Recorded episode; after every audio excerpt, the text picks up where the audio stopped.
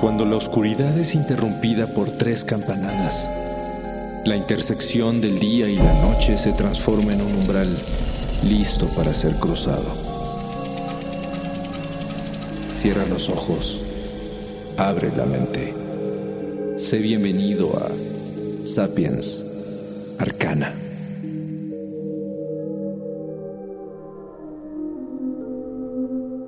En los arcanos albores de nuestro mundo, la humanidad aprendió a reconocer un poder mayor y el más temible que existe, el poder de una madre. Antes de aventurarse hacia el exterior de las cavernas o aprender a dominar el fuego, el ser humano ya adoraba y dedicaba sacrificios a la deidad primigenia de la creación aquella que después, al evolucionar de forma simultánea en múltiples culturas, aprenderíamos a nombrar como diosas madres.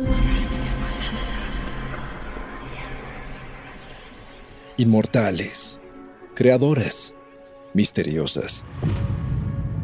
Se consideraban mágicas por su habilidad para dar vida y han representado la encarnación de la divinidad en su estado más puro, además de la fertilidad humana y de la tierra así como la continuidad de los ciclos, la sexualidad, la agricultura y la prosperidad de la riqueza natural.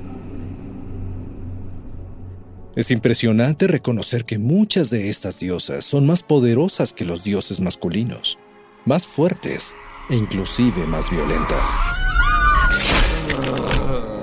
Aquel que osaba dañar a sus hijos se arriesgaba a ser blanco de su ira y con ella una venganza verdaderamente aterradora podría llegar. No, definitivamente las diosas no eran madres dulces ni tiernas, eran majestuosas y fuertes. En su culto se debía tener un cuidado especial para no hacer algo que las molestara, ya que ni todos los sacrificios del mundo podrían aplacar la furia de una madre protectora. En Sumeria, la más antigua de las civilizaciones conocidas, Ninhursag o Ki era la tierra. La madre de la vida y señora eterna de las montañas, animales y vegetales. Un día, su hermano, el dios Enki, la hizo enfadar. Y entonces ella lo maldijo ocho veces, provocándole terribles enfermedades.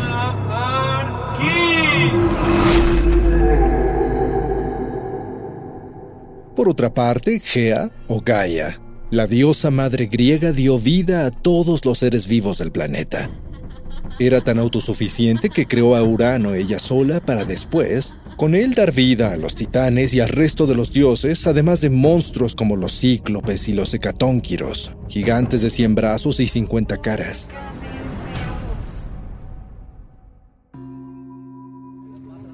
En la India se adoraba varias diosas madres, pero destaca la imponente Durga, madre del universo, y de todo lo que existe, ya sea visible o invisible, tangible o intangible, positivo o negativo.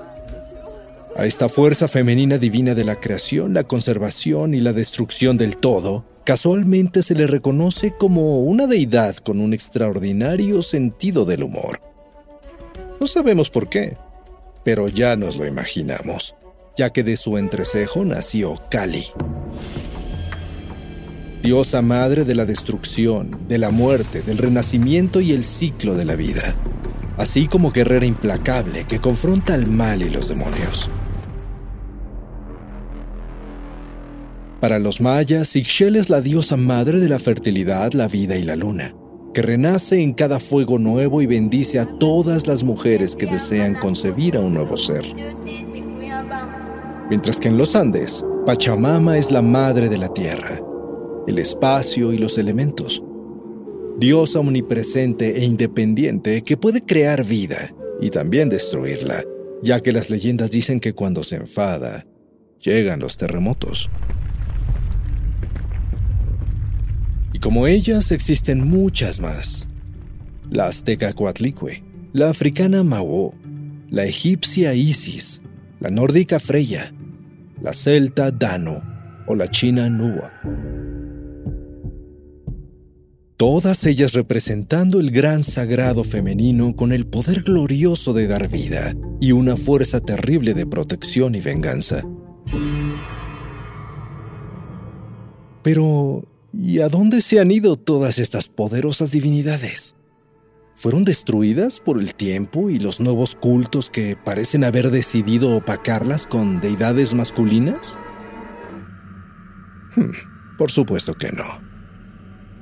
Todas ellas siguen aquí, esperando a ser adoradas y reconocidas de nuevo para aprender de ellas, para temerles, para dedicarles uno que otro sacrificio para reconocer que su esencia es imprescindible para el equilibrio cósmico. Por ello son eternas, por ello son sagradas, por ello son nuestras diosas madres.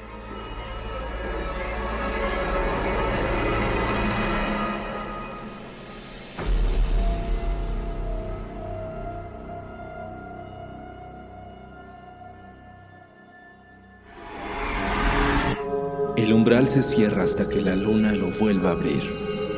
Mientras tanto, abre los ojos y asómate en las grietas del espacio y el tiempo.